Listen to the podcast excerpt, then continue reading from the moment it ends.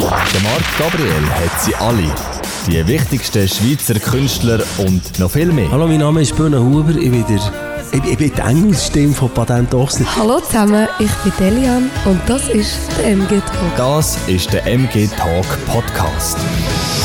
So, ich begrüße euch zu einem weiteren Talk, der letzte vom Jahr 2019. Heute mit der Martina Lin. Ganz herzlich willkommen. Dankeschön. Wie geht's dir? Gut, bin gerade direkt äh, mit dem Zug angereist. Schönes Fährtli von Luzern nach Cham. Mega gemütlich. Sehr schön. Bist du auch schon ein bisschen Weihnachtsstimmung? Überhaupt noch nicht. Geiles Wetter und so. Es ist irgendwie, man könnte meinen, es sei irgendwie Herbst oder so. Ja, also es ist wirklich speziell, weil ich bin es mir ja gewöhnt von La Puncha Muist, dort bin ich aufgewachsen. Wir haben immer Schnee. Also, es hat auch schon wenig Schnee gehabt, aber es hat meistens, es gibt eine weiße Weihnacht. Mhm. Und das vermisse ich. Und dieses Jahr gibt es eben, glaube ich, keine weiße Weihnacht, also so wie es jetzt aussieht. Man könnte fast meinen, es kommt der Frühling gerade. Gibt es gerade einen Übergang? Eben, nein, es ist wirklich so. speziell. Bist du jemand, der Skifahrt und Snowboardet und so? Oder? Logisch, Langlaufen, Snowboarden, Langlaufen? Skifahren. Ich bin total Wintersport angefressen, eigentlich. Was heisst eigentlich? Ja, Ich komme nicht mehr so viel dazu. Sehr gut. Und eben, du hast seit dem 22. äh, November ein neues Album draussen. So sieht das aus. Was hast du bis jetzt für Feedbacks bekommen? ähm, es ist extrem gut angekommen. Mhm. Ich habe äh, so Freude, weil es einfach einmal so ein eine Richtung ist, wo ich selber von mir nicht erwartet hätte, dass das in mir drin ist. Mhm. Und das ist ein bisschen anders als bei den ersten zwei Alben. Ich habe einfach mich mehr getraut bei dem dritten Album, Mhm. musikalisch. Und ich habe ja einen Satz gelesen, du sagst für, über deine Musik, die Einfachheit ist, in der, ist äh, wie hast wie du gesagt, in der Einfachheit sie- siehst du das Pot- Potenzial, irgendwie so. Wie darf man das verstehen? Ich habe ja Jazzschule gemacht und ähm, dort merkt man ja im Jazz, dass einfach viele Harmonien können schnell mal äh, so ein bisschen komplizierter werden. Und ähm, dort habe ich einfach sehr, sehr ähm, extrem mich schwer da am Anfang, weil ich immer das Gefühl, das Gefühl hatte, beim Songwriting möchte ich auch so jazzige Akkorde drin haben, dass es so ein bisschen, ein bisschen gefärbt ist von, dem, von diesen speziellen Harmonien. Und dann hat es für mich extrem Mut gebraucht, um einfach auch ein bisschen einfacher zu schreiben. Und eben, wenn man das Album hört, das ist ja nicht eine Musikstilrichtung, es ist ein bisschen verschieden. Genau. Bist du noch die richtige äh, Richtung am Suchen oder bist du einfach ein bisschen am Prübeln oder gefällt dir einfach alles? Das ist eben genau eine mega gute Frage, weil ich werde wahrscheinlich immer jemand sein, der so ein Stückchen vom Himbeertürtli abbeißt und nachher findet, es hat aber noch ein Rechtsstück von dem Himbeertürtli. Also das heißt, es ist immer noch spatzig nach oben und ich hoffe, dass ich das immer so noch wird beibehalten, weil dann hast du irgendwie immer wieder neue Ideen und bist kreativ. Das stimmt. Aber es gibt ja auch Künstler, die tun jetzt zum Beispiel nur immer Pop machen oder nur immer Rock und irgendwie sind sie auch irgendwie kreativ. logisch. Aber bei mir ist einfach das mit der Vielfältigkeit von der Stilrichtungen natürlich auch ein bisschen prägt von der Volksmusik, weil ja mein Background das Jodeln ist. Das heißt, ich bin immer jemand, der eher äh, so geht schauen, was es noch so gibt für Stilrichtungen. Okay. Wie würdest du eigentlich so deine Musik in drei Wörter beschreiben? Wie würden die drei Wörter heißen? Saftig, grün. Wow. Das ist noch schwierig, so drei Wörter. Ja, mega schwierig. Sie ist, aber wow ist vielleicht auch gut. Ist auch ein Wort, ja? Ist auch ein Wort. komm. Absolut. Giltet. Giltet. Wie lange hast du eigentlich so am Album geschafft, jetzt von A bis Z, bis es fertig war? Ähm, ich habe angefangen, ja, ich denke etwa zwei Jahre. Ich habe angefangen, nachdem dass ich im 17. meine Jodel-CD noch veröffentlicht habe.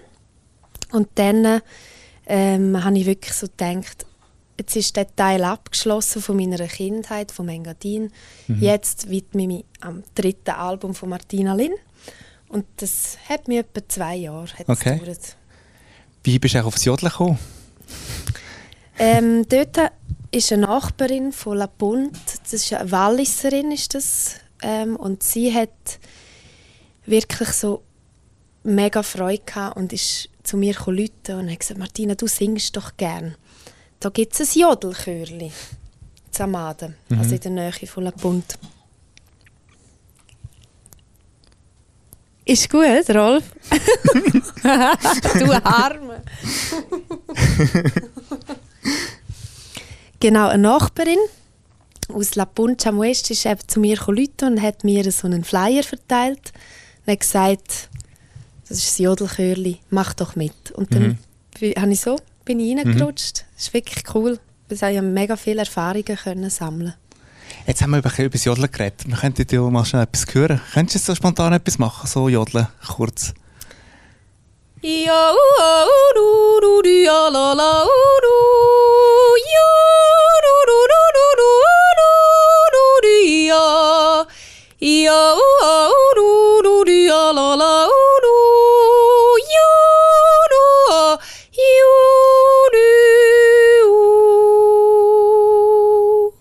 Sehr cool. Ist es echt schwierig zum Lernen, so Jodeln? Ist es, oder ist es auch eine Übungssache wie alles andere auch? Es hat so eine spezielle Technik mit dem Kehlkopfschlag, mhm. wo man eigentlich die Kopfstimme in die Bruststimme lässt, lässt Und das ist relativ anspruchsvoll für die Stimmbänder. Mhm. Und ähm, das muss wirklich gekonnt sein. Das ist etwas, was sonst extrem auf die Stimme geht und man schnell heißer wird davon wenn man es nicht richtig macht. Okay. wenn wir zurückkommen auf das Album, so sieht das übrigens aus. Mega cooles Album. Wie, was ist so die größte Herausforderung jetzt bei der Albumproduktion? Bist du noch mit so ein bisschen angestanden und nicht mehr weiter gewusst?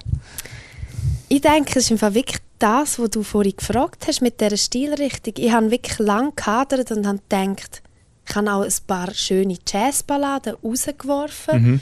Und habe gedacht, in welche Richtung soll es gehen? Ähm, das erste und das zweite Album, die haben ruhig angefangen.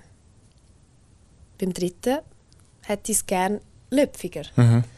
Und dort ist einfach das Bindeglied, ist, finde ich, äh, sind die Gitarrensounds, die neu sind, oder? Mhm. Dann hat man die E-Gitarre, die man sonst vorher noch nicht hatte. Nachher der Henk Schitz und Urs Müller, wo beides einfach sackstarke Gitarristen sind.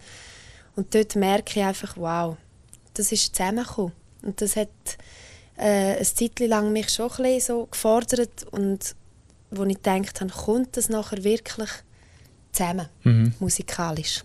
Und woher hast du die Idee für neue Songs? Also wie entsteht so etwas? Sind es einfach ein bisschen jammen und dann ausprobieren? Oder wie muss ich das vorstellen bei dir? Überhaupt nicht. Nein, ich bin wirklich eine Person, die sich zurückziehen für mich möchte ich einfach zuerst wissen, was ich aussagen mhm. Und dann haben wir jetzt dieses Mal überhaupt nicht probt mit der Band. Wir sind wirklich zusammengekommen ins Studio und dann habe ich meine Ideen vorgespielt. Okay. Und die Leute sind einfach so sackstark, dass die das einfach können im Moment gerade aufschnappen und umsetzen. Und dafür habe ich ein bisschen mir mehr Studiozeit gönnt und das ist extrem äh, super angekommen, auch bei den Mitmusikern. Aber ist es nicht einfach, wenn man schon mit einem fertigen Konzept ins Studio geht? Oder tut man dort wirklich auch so ein bisschen, holt man dort noch ein bisschen Tipps und was man noch ändern könnte? So ist es dann einfacher im Studio, als wenn man es vorgängig macht? Ich glaube, bei dieser Art von Musik ist es eher ein Vorteil, weil mhm. es einfach klar schon ist vom Arrangement, es ist klar ähm, vom Mut und es ist klar, eben wenn der Mut mal klar ist, dann wird es auch klar für die Mitmusiker und dann berührt es, weil dann kommt es irgendwie an. Wenn ich aber nicht weiß, was ich will, dann nachher können schon auch ganz spontan Sachen entstehen, wo, wo du das Gefühl hast, wow, das hätte ich jetzt nie für mich mhm. allein so können. Das ist logisch. Das werde ja. ich wirklich auch nie außer Acht lassen. Mhm. Aber ähm, ich bin schon im Grunde genommen jemand, der einfach gerne für mich zuerst mal arbeitet. Sehr gut. Und wenn wir so zum Thema Texte gehen, woher hast du Inspirationen für neue Texte? Sitzt du da noch mit Luzern an See oder so und du Leute beobachten, oder? Nein, auch überhaupt nicht. ich denke, das Leben selber ist genug Inspiration. Das Ding ist einfach, du musst ein bisschen versuchen, das aufzufangen. Mhm. Und da kannst du irgendwo sein, wo eben am Morgentisch und es kommt drin etwas in den Sinn. Es kann in der Nacht, das kann in der Nacht am, am 4 Uhr sein und es kommt dir irgendein Mhm. Ziel in den Sinn. Das Wichtigste ist einfach, dass du es ein kannst dokumentieren für dich. Und das ist manchmal so ein bisschen Pain in the ass, weil du dann so da bist und findest, shit, ich hätte eigentlich mal schon eine mega coole Idee gehabt, ich werde sie wieder aufnehmen. Mhm. Aber heutzutage haben wir noch immer das Handy im Sack, da kann man doch schnell eine Sprachnachricht machen oder so, oder nicht? Ja, Das ist heute noch recht einfach, oder? das ist wirklich cool. Wenn ist für dich so die kreativste Phase? Wahrscheinlich jetzt Nacht, dann müsstest du schlafen. Ist im Fall bei diesem Album nicht mehr so. Wirklich? Ich bin ein, bisschen ein Morgenmensch geworden. Das habe ich früher, also früher wirklich gar nicht gehabt. Aha. Da, wirklich viel am Morgen auch geschrieben. Das ist ja für mich die Mit. Kaffee. Ja, das ist Morgen finde ich die beste Zeit irgendwie. Gell? Am Abend kann man mich nicht mehr brauchen. Wenn wir schon über die Songs reden. Gern? Ich äh, sage dir mal den Titel und du kannst etwas dazu sagen. Back to 1986. 68. 78. Reingehört. Ähm, was soll ich dazu sagen? Wie der Song entstanden ist und was es geht in dem Song. Okay, gut. Hippie-Zeit. Langes Haar. Roter Mercedes. Route 66. Mhm. Amerika. Großes Land. Freiheit. Und das Gefühl würde ich gerne haben, aber nur für einen Tag in diesem Song. Ich würde einfach gerne zurück das Feeling haben, wie das dann zumal war. Und dann würde ich aber auch gerne wieder zurückkommen. Sehr gut. Little Heartbreaker.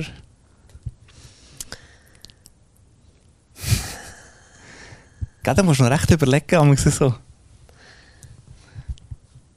Kein typischer Heartbreaker-Song.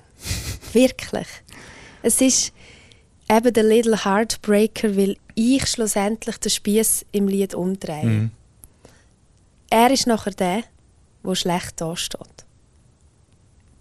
Das ist bei einem 0815 Heartbreaker-Song nicht so. Das stimmt. Und zum Schluss I Will, I will Run. I Will Run hat eigentlich etwas damit zu tun, dass ich als Frau herstehe und sage, ich stehe für mich ein. Wenn es mir zu eng wird, dann will ich etwas daran verändern, dass es mir zu eng wird. Das heißt, ich bin selber für mein Glück verantwortlich und mache es nicht von jemand anderem verantwortlich. Und das ist stark für halt für alle Frauen, wo ja, man ist auch im, im, Musikbusiness immer so ein bisschen in Unterzahl leider noch. Ja. Und das fände ich schön, wenn das sich würde verändern wenn mehr würden in der Schweiz auch den Mut haben, zum Songs zu schreiben und zum ein Instrument zu spielen. Ja. Mhm. Du singst auf Englisch. Ist das Schweizerdeutsch mal ein Thema gewesen bei dir? Oder ist es irgendwann mal ein Thema? Mundart-Songs machen zum Beispiel? Ich habe eben leider keinen schönen Rom, also keinen schönen Bündner Dialekt. Ich kann zwar sehr gut Romanisch. Ähm, meine Mutter ist Bernerin, mein Vater ist Südtiroler gsi. Das heißt, ich habe immer so ein bisschen das Kauderwelsch geredet und habe- finde das sehr un uninspirierend Okay, beim Singen. beim Singen. Und beim Jodeln ist es anders, weil es ist irgendwie die Tradition, wo nachher dort hat es so einen Platz für mich. Das ist dann ja anders als wenn ich schreibe, habe ich einfach das Gefühl, es inspiriert mich zu wenig. Dann noch viel lieber Rätoromanisch. Ja, aber es ist dir wie nicht, eben ja, Rätoromanisch ist auch ein bisschen Muttersprache von dir, aber ist das aber nicht einfacher in der Muttersprache schreiben, singen, als jetzt in einer Fremdsprache wie Englisch? Logisch.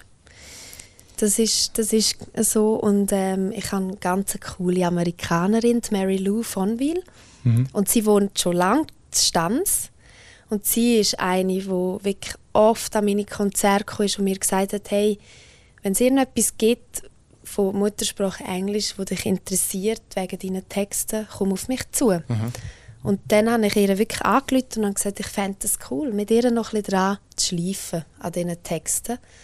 Und seit dieser Zusammenarbeit geht es mir total gut, weil ich einfach weiss, das ist, äh, hat Hände und Füße. Mhm.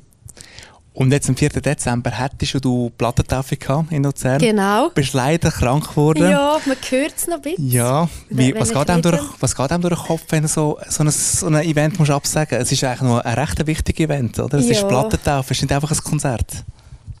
Es ist ähm, das erste, allererste Konzert in meiner Karriere, wo ich muss, wo ich müssen absagen. Ich bin schon mit Magen-Darm-Grippe spielen und das geht. Also wenn man Medikamente nimmt, ist man zwar am nächsten Tag relativ kaputt, aber es geht, weil die Stimme ist da. Und dieses Mal habe ich wirklich ein Virus verwünscht und der Virus ist meistens, ja, du kannst nichts machen. Ja. Befällt halt auch die Stimmbänder und dann ist die ganze Stimme verreist, Weg, weg, ja. Aber ich bin froh, dass sie jetzt langsam wieder kommt. Hast du jetzt noch ein bisschen Zeit, oder? Am 22. Januar ist schon das Ersatzdatum. Genau. Auch wieder in Jury Luzern. Ja, Was dürfen wir dort erleben denn, oder erwarten an dieser Plattentaufe? das ist eine, sch- eine schöne Frage, weil ich habe dieses Mal etwas ganz, ganz Wunderbares parat für das Set. Ich habe ähm, ich werde vom Akustikset werde ich grösser werden und Mhm. Band dazu holen und ähm, wirklich einzelne Goldperlen mit der Band rausfischen und der Rest ist dann eine Überraschung noch. Wir sind sehr gespannt. äh, nach der Plattentaufe, ich nehme an, sind Sie noch ein bisschen unterwegs, oder? Nächstes Jahr, wenn man euch mal will schauen will, wo kann man das go, wo sieht man das? Homepage wahrscheinlich. Ja, ja, also Social Media, Instagram, alles.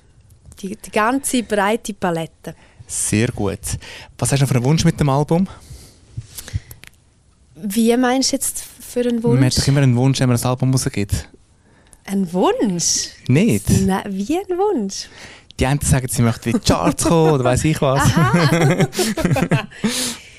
Du, ich hoffe, es, es gefällt allen da draußen. Mhm. Und dass es einfach irgendwie ja, berührt. Das ist mein Wunsch. Sehr gut. Und die letzte Frage ist mir immer die gleiche. Wieso soll man dein Album kaufen? Ein kleiner Werbespot von dir. Wow. Äh, gönnt mein Album kaufen. Es lohnt sich. Viel, viel äh, gute Musiker spielen da drauf und ich habe mir extrem Mühe gegeben. Das kann ich nur bestätigen. Danke. Hey, wir sind am Ende. Martina, ich wünsche eine ganz schöne Weihnacht. Weiterhin ganz viel Erfolg mit dem. Album. Und wir sehen uns spätestens am 22. Januar in der Jury. Super, ich freue mich. Merci ich mich auch. vielmals. Und das ist der MG Talk mit der Martina Lind. Und wir sehen uns nächstes Jahr wieder, 2020, wenn es wieder heisst MG Talk. Tschüss zusammen.